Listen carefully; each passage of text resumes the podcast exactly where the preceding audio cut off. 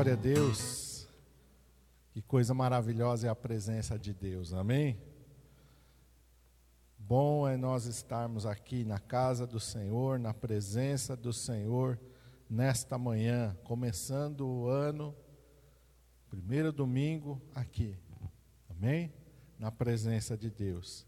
Quero convidar você a abrir a sua Bíblia no Salmo de número 73, 73.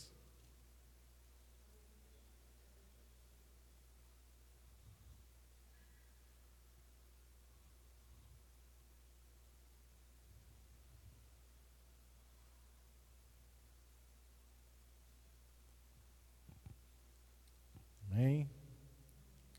Estava conversando com o pastor Luiz, foi meu pastor quando eu estava lá no Rio Grande do Sul, na cidade de Novo Hamburgo, em Canudos. E foi muito bom poder falar com ele, com a irmã Eva, sua esposa. E aí nós estávamos conversando sobre a palavra de Deus, que quando eu estava lá a gente sempre conversava, né? Gente, sempre o nosso assunto era a palavra de Deus. E aí meditando e conversando. E aí tenho certeza que foi o Espírito Santo que usou ele para citar esse texto aqui. Eu fiquei meditando, aquilo que nós conversamos não saiu da minha mente, do meu coração. E Deus foi só continuando a falar comigo nisso aqui, que está escrito no Salmo 73. Eu quero começar pelo versículo 28. Ele diz assim: Mas para mim, bom é aproximar-me de Deus. Pus a minha confiança no Senhor Deus para anunciar todas as tuas obras. Amém?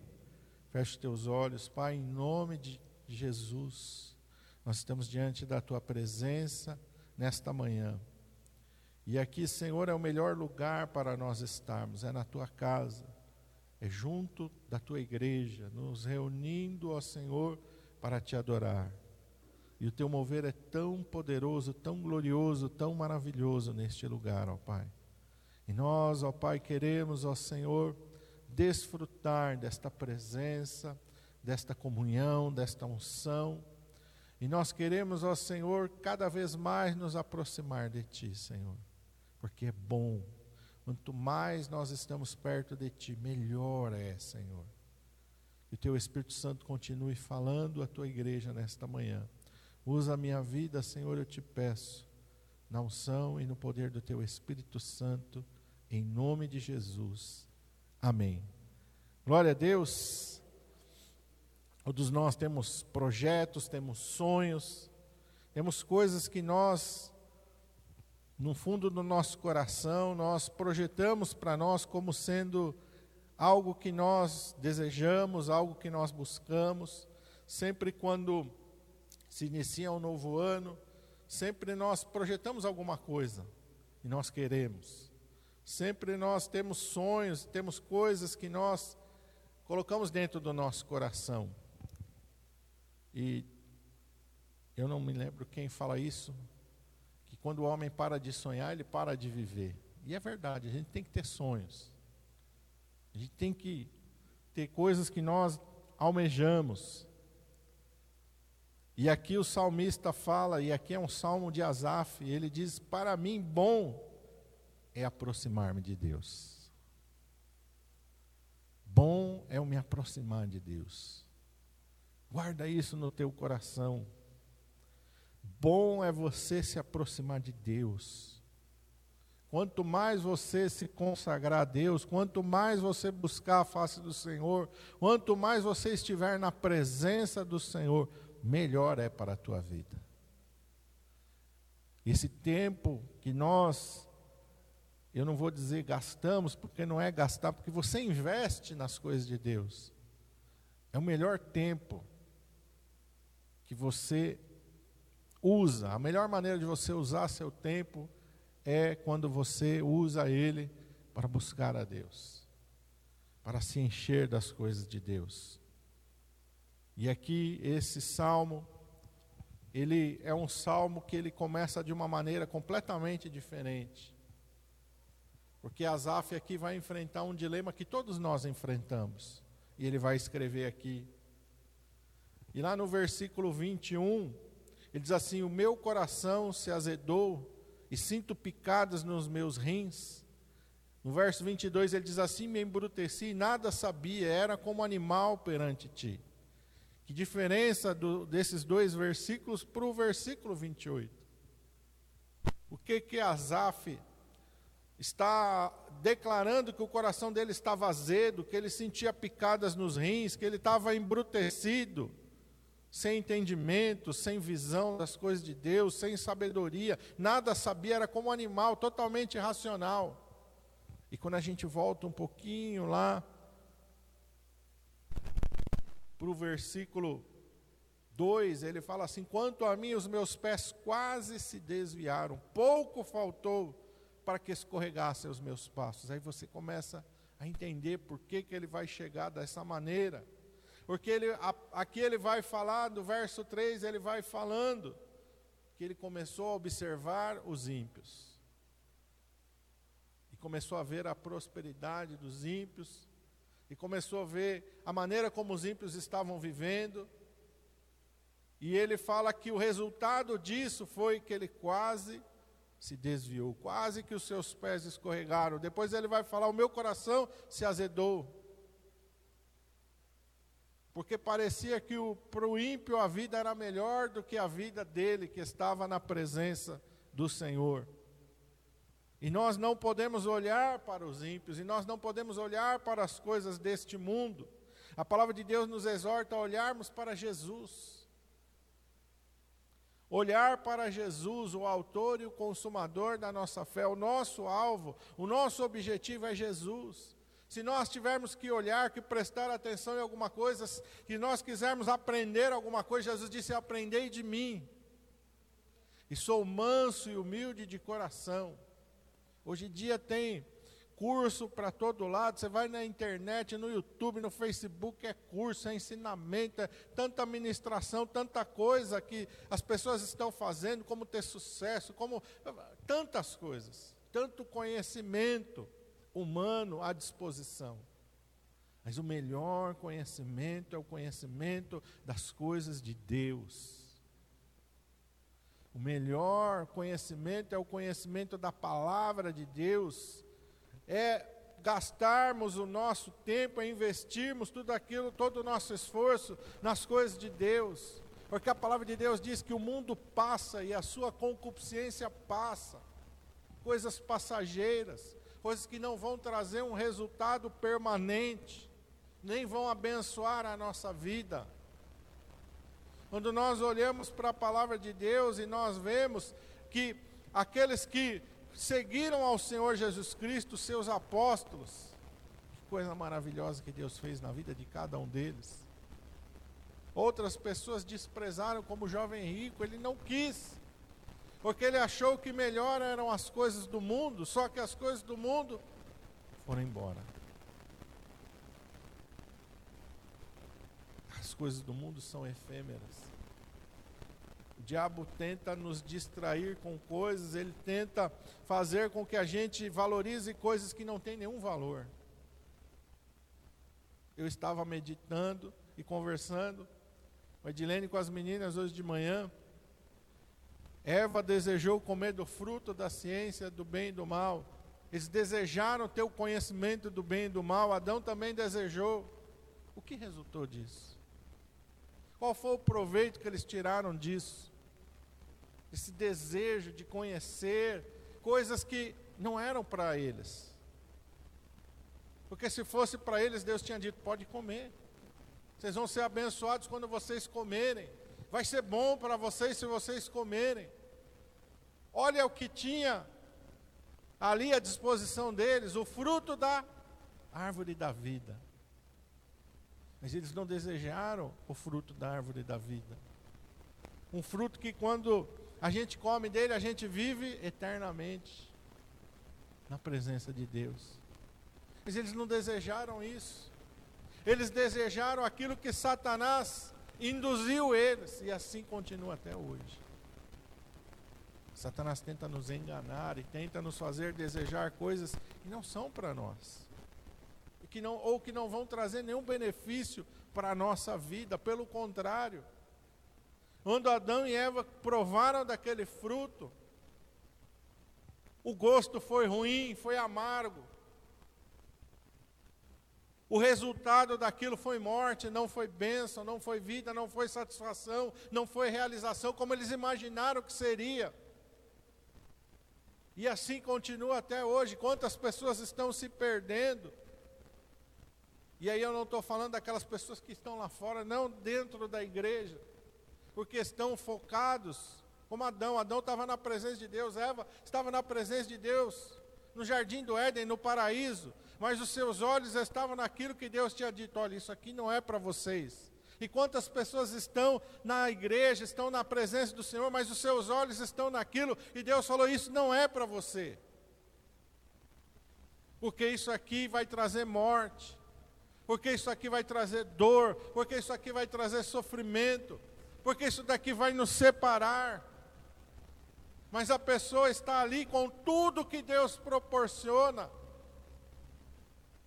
e ela está desejando aquilo que não vai trazer vida para ela.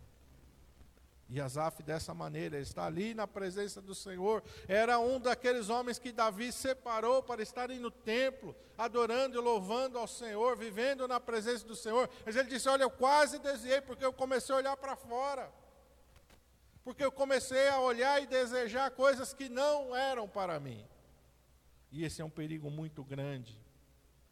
Nós não podemos desejar as coisas que não pertencem a nós. No verso 23 ele fala: Todavia estou de contínuo contigo, tu me seguraste pela minha mão direita.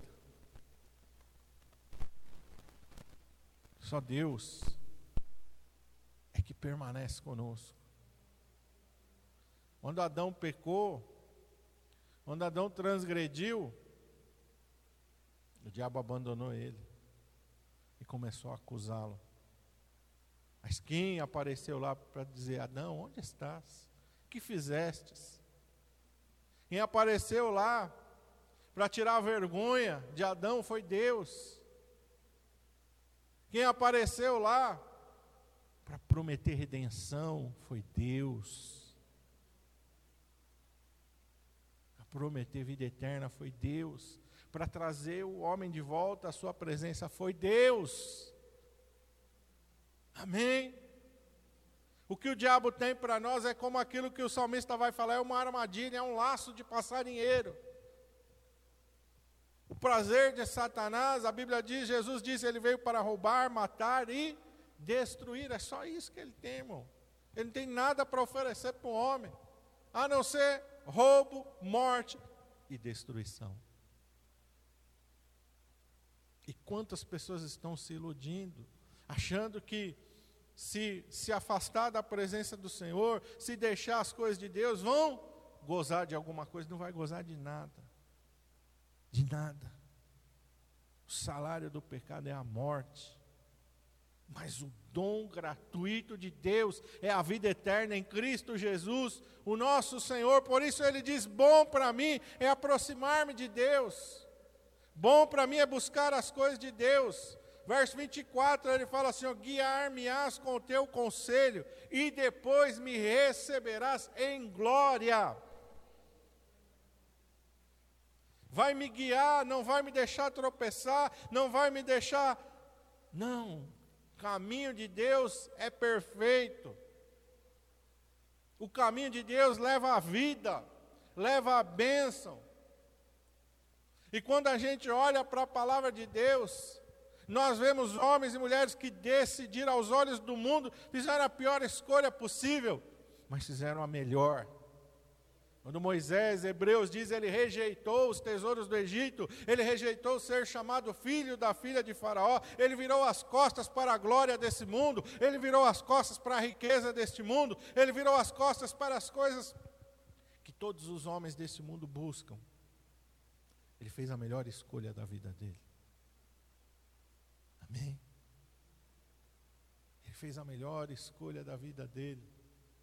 Quando Pedro, André, Tiago e João deixaram seus barcos lá na beira do mar da Galiléia e seguiram ao Senhor Jesus Cristo sem nenhuma promessa de nada. Jesus não fez nenhuma promessa para eles, a não ser: vocês vão ser pescadores de homens. Jesus não prometeu salário, Jesus não prometeu nenhuma recompensa nessa terra para eles. Quando Mateus estava sentado na coletoria e nós sabemos que os publicanos tinham uma vida rica, abastada, e Jesus simplesmente disse para ele: segue-me. A palavra de Deus diz que ele levantou-se, deixou tudo e o seguiu. Loucura, que coisa doida, que coisa sem sentido. A melhor escolha da vida dele.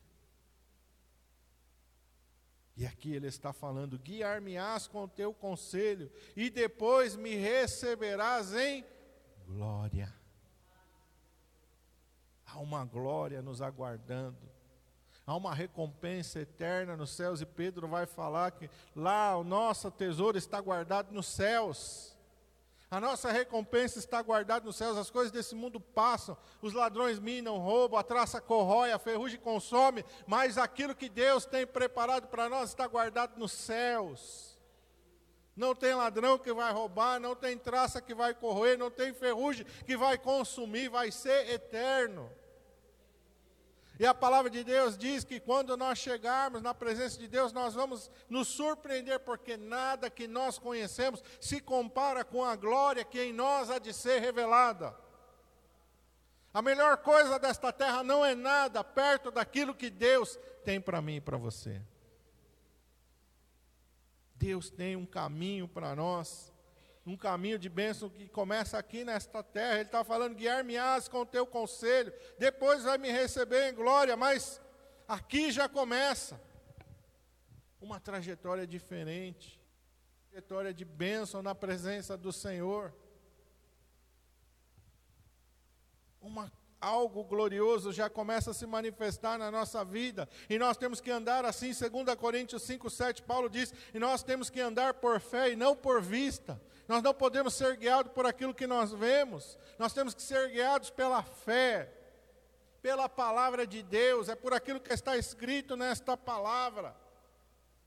Porque se nós andarmos por vista, nós não podemos viver coisas extraordinárias, nós não podemos viver no sobrenatural. Eu não me esqueço de Pedro andando sobre o mar da Galileia. Ele estava vivendo algo sobrenatural, algo além da capacidade humana, algo além da compreensão humana. Mas a Bíblia diz que em determinado momento ele tira os olhos de Jesus e ele começa a reparar que o vento está forte demais e o mar está agitado demais. Nesse momento a Bíblia diz que ele afunda. Assim acontece comigo e com você, assim aconteceu com Asaf. Quando a gente tira os nossos olhos de Deus, e a gente começa a pensar: não, tem pandemia, não tem morte, as coisas vão ficar difíceis, a gasolina está cara. Quando a gente começa a olhar para essas coisas, a gente tira os olhos, a fé vai embora do nosso coração e começa a vir medo, começa a vir angústia, começa a vir apreensão, a gente começa a viver atribulado. Nós temos que olhar para Jesus.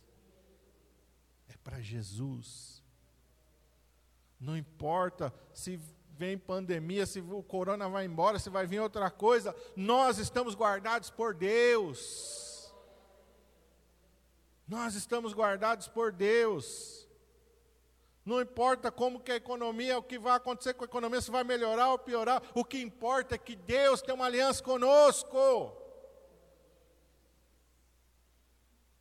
Deus tem uma aliança conosco nada vai faltar para aqueles que confiam no Senhor. Amém? O justo, a palavra de Deus diz que ainda que caia, não ficará prostrado, porque o Senhor o sustenta com a sua poderosa mão. É uma mão poderosa, é uma graça maravilhosa. Davi diz: Fui moço e agora sou velho, mas nunca vi o justo desamparado nem a sua descendência mendigar o pão. E que Deus declara: meu é o ouro, minha é a prata. Amém? Deus não tem prazer em ver a gente sofrer. Deus não tem prazer em ver a gente sofrer. O prazer de Deus é de nos abençoar. Por isso Ele, ele nos, nos ensinou não andeis ansiosos por coisa alguma. Orem os lírios do campo, orem os pássaros. O meu Pai cuida de cada um deles e o meu Pai vai cuidar de vocês. Amém? Um Deus, meu irmão amado, que não tem impossíveis para Ele em todas as suas promessas. Essa semana a Edilene pegou aquele texto ali e nós estávamos lendo junto, quando o profeta Eliseu tem lá junto com ele cem dos filhos dos profetas. E eles estão ali com fome.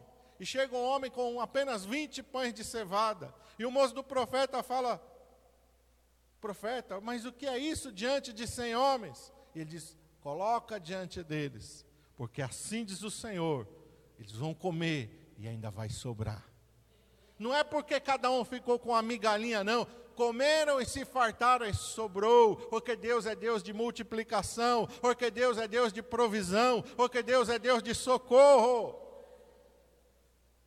Ele abriu a rocha no deserto e saciou a sede do povo. Ele mandou pão do céu, mas o povo não passou fome, ninguém morreu de fome no deserto. Esse Deus é que nós servimos. Mas se nós começamos a olhar para as coisas do mundo, nós nos esquecemos desse poder, dessa glória e nós passamos a temer, e nós passamos a andar angustiados, o nosso coração vai se azedar, nós vamos sentir picadas nos nossos rins, nós vamos ficar embrutecidos, nós não vamos saber nada. Por isso nós temos que olhar para Deus, para a Sua palavra, para as Suas promessas. Temos que olhar para as Suas promessas, Isaías capítulo 1. Se quiserdes e me ouvirdes, comereis o quê? o melhor desta terra. Se quiserdes e me ouvirdes. Se você parar de andar preocupado, se você parar de andar ansioso, se você parar de temer, com medo, porque o medo é ausência de fé. E a palavra de Deus diz que aquele que tem medo não está aperfeiçoado no amor ainda. Porque o verdadeiro amor lança fora todo medo. Por isso os discípulos não perguntaram nada para Jesus. Quanto nós vamos ganhar? Qual vai ser a nossa plano de saúde? Qual a nossa aposentadoria? Vamos ficar hospedados aonde, mestre? É três estrelas, cinco estrelas na nossa viagem? Nós vamos viajar de carruagem? Não perguntaram nada.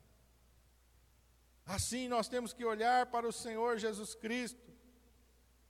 Olha o que ele diz aqui no verso 25: A quem tenho eu no céu, senão na, a ti? Amém? Você já parou para pensar nisso? Nós temos alguém no céu. Amém? Alguém no céu, alguém acima das mais altas nuvens, alguém acima de todas as coisas humanas, alguém, nós temos alguém no céu que nos ama, que com o seu sangue nos comprou que tem uma aliança de vida conosco, e diz para nós: não se turbe o vosso coração. Credes em Deus, crede em mim, pode acreditar em mim, pode acreditar no Pai, pode acreditar na minha palavra, pode confiar em mim. Alguém que tem poder, todas as coisas foram feitas por Ele, sem Ele, nada do que foi feito se fez. Ele é antes de todas as coisas, diz o apóstolo Paulo. Todas as coisas subsistem por meio dele. Tudo subsiste por causa dele. Ele está dizendo: você tem alguém no céu por ti. Amém? Alguém que é por nós, que está nos céus. Aleluia! A quem tenho eu no céu, senão a ti? E não há na terra alguém que eu deseje além de ti. O nosso prazer tem que estar em Deus. Nós temos que dedicar toda a nossa vida ao Senhor. Ainda que somos frágeis, podemos adoecer, envelhecer, Ele nos sustenta. Lázaro morreu, mas a Bíblia diz que Jesus amava a Lázaro. Lázaro era amigo de quem? De Jesus. E Jesus vem. e Jesus vem para dizer: Lázaro, vem para fora. Qual amizade no mundo valeria mais do que a amizade de Jesus? Amizade de um médico? Amizade com o dono de um hospital valeria mais? Não. Amizade com aquele que pode dizer: Lázaro, vem para fora. Lázaro, sai dessa sepultura. Lázaro, ressuscita. Amém? A amizade de Deus, o favor de Deus, a graça de Deus nós temos. E como é que a gente faz? Olhando para a nossa fragilidade, olhando para as promessas de Deus. Eu quero ir com vocês para Romanos capítulo 4, porque olhando para a vida de Abraão, nós aprendemos a lidar com isso.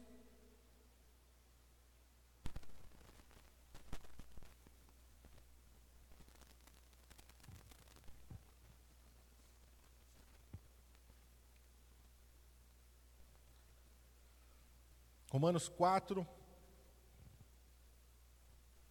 do 19 até o 21.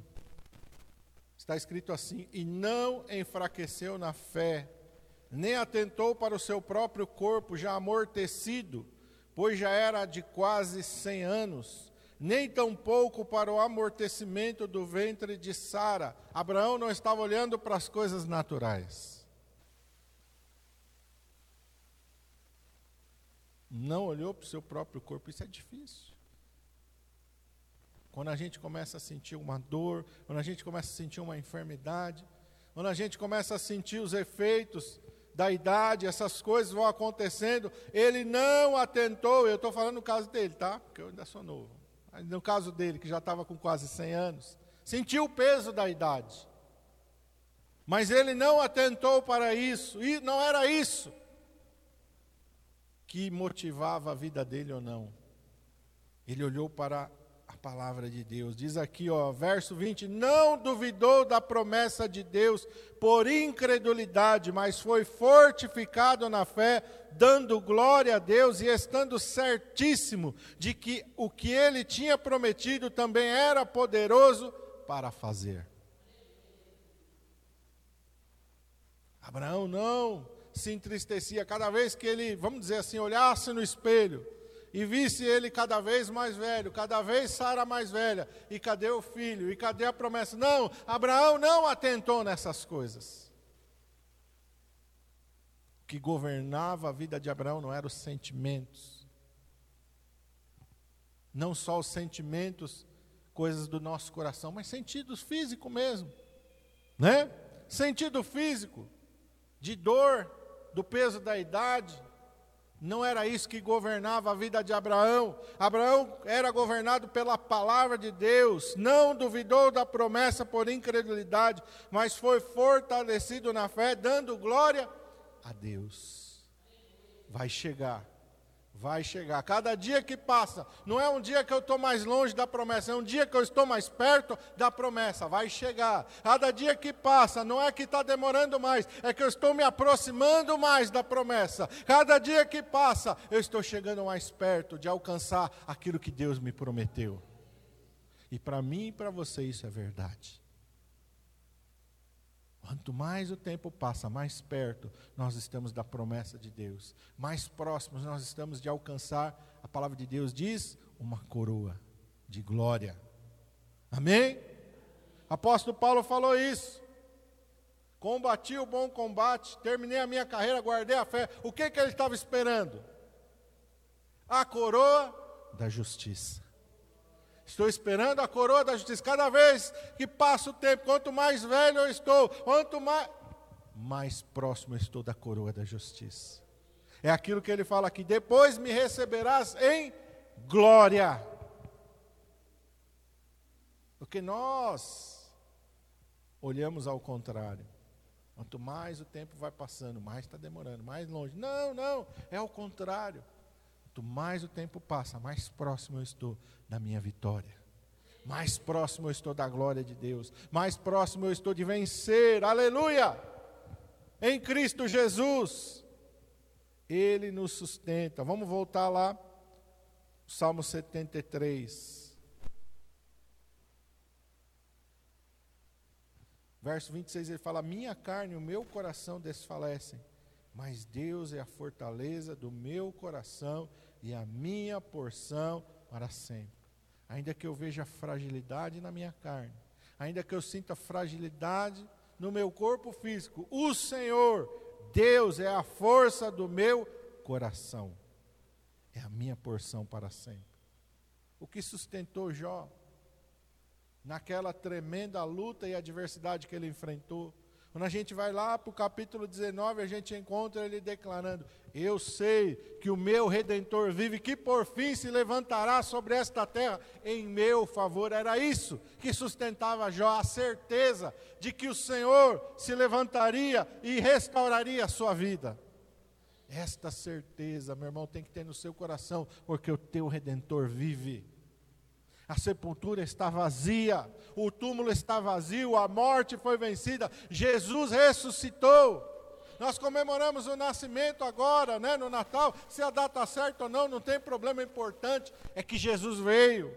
Importante é que ele viveu. Importante é que ele morreu. Importante é que ele ressuscitou. Importante é que ele está à destra do Pai, esperando a mim e a você para colocar nas nossas cabeças uma coroa de glória. O importante é isso. Verso 27, ele diz assim: Os que se afastam de ti, os que se alongam de ti, perecerão. Tu tens destruído todos aqueles que, apostatando, se desviam de ti.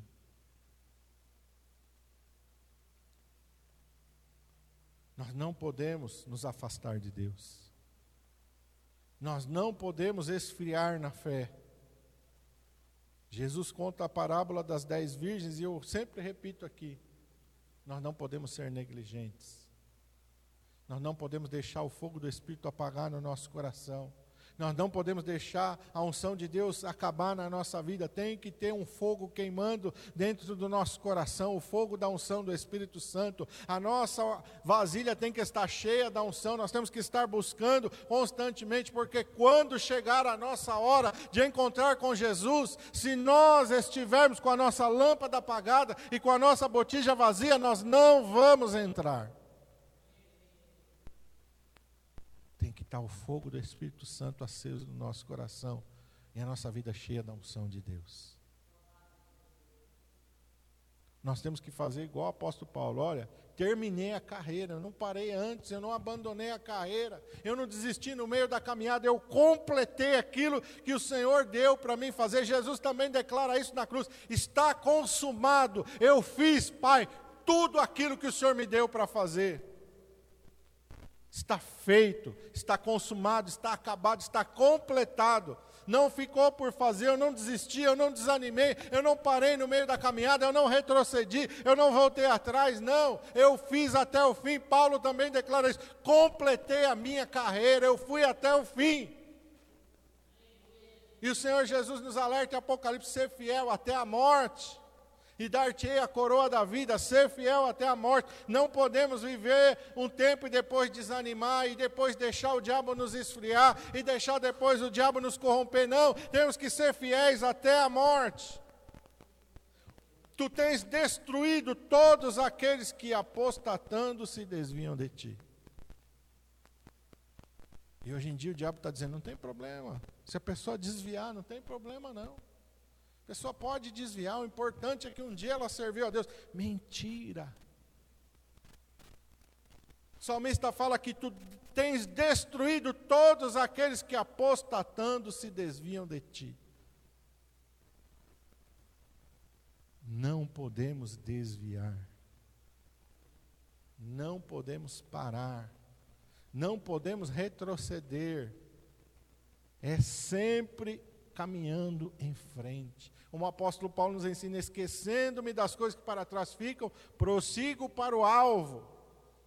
O que o alvo é Jesus. E o prêmio no final da caminhada é a soberana vocação em Deus. É poder entrar na cidade pelas portas. É ter um nome escrito no livro da vida do Cordeiro é poder entrar na Nova Jerusalém, beber do rio da vida e comer da árvore da vida, aquela árvore que Adão desprezou, está guardada para nós. E nós vamos comer desse fruto. nós vamos comer do fruto da árvore da vida e vamos viver eternamente na presença do Senhor. Muitos ouvem a palavra de Deus, e Jesus fala: muitos são chamados, mas poucos escolhidos. E por quê? Quando eu estava meditando nisso, o Senhor me fez lembrar da parábola do semeador, lá em Mateus 13. Olha quantos grupos de pessoas ouviram a palavra. Aqueles que a semente caiu ao pé do caminho, um grupo. Aqueles que a semente caiu entre pedregais, outro grupo de pessoas. Aquele que a semente caiu entre espinhos, outro grupo de pessoas. E aqueles em que a semente caiu em boa terra. O que diferenciou? Jesus explica na parábola a maneira como ouviram a sua palavra maneira como ouvir. Ouvir não é só de escutar, mas principalmente de aplicar na vida.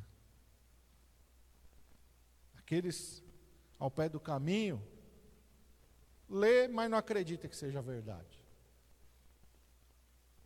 E tem pessoas assim dentro da igreja. Ele está lendo a palavra de Deus, mas ele não acredita que aquilo é verdade. Ele lê, mas ele, se colocar mesmo a fé dele, a prova, ele vai rejeitar isso aqui. Ele vai procurar alguma coisa para apalpar. Ele não quer andar pela fé. Ele é igual o Silvio Santos, né? O Silvio Santos fala, só acredito vendo, não é? É igual o Silvio Santos, está cheio de crente igual o Silvio Santos. Está escrito aqui as promessas de Deus, mas só acredito se acontecer na minha vida. Se não acontecer, eu não acredito. Está cheio de gente assim. É como a semente que caiu ao pé do caminho, coração duro. Duro. Outro tipo de pessoa é aquele que caiu entre pedregais. Ele ouve a palavra do Senhor, mas ele não deixa aprofundar na vida dele. Ele diz assim: Eu, eu sou crente, mas não sou fanático.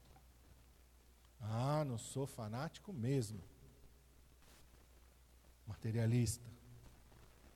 Quer se apoiar nas coisas desse mundo. Não quer viver pela fé. Não quer, oh, não, não vou ser fanático nunca. Não. Não, ó, eu uso a minha razão, minha inteligência. Não tem raiz profunda. Não vai ser transformado pela palavra de Deus. Outro é entre espinhos. Quantas pessoas ele acredita, acredita até a primeira prova. Quando vem a primeira prova, a fé dele vai embora. Junto com a prova. Sufocam a palavra. Os cuidados desta vida sufocam a palavra. E eu creio no Senhor, mas eu tenho que dar o meu jeito. Que se eu não der o meu jeito, as coisas não vão acontecer. Então ele confia mais em si mesmo do que na palavra do Senhor. Ele acha que é ele que resolve as coisas. Ele acha que é ele que dá um jeito na situação. Primeira luta, primeira dificuldade, sufoca a palavra. E ela não consegue frutificar. Mas existe um grupo que nós temos que estar incluídos, aquele que é a boa terra. Ouve a palavra de Deus e acredita nela e só nela, e agasalha a palavra de Deus. E aí a palavra de Deus germina, palavra de Deus cresce e frutifica na vida desta pessoa. O mais importante para essa pessoa é a palavra de Deus. Não importa o que o mundo está dizendo, não importa o que a situação está dizendo, não importa se estão dizendo que é impossível andar sobre o mar. Se Jesus falou, vem, eu vou. Mas olha, o vento está bravo, não interessa, Jesus está mandando. Não interessa a fúria do mar nem das ondas.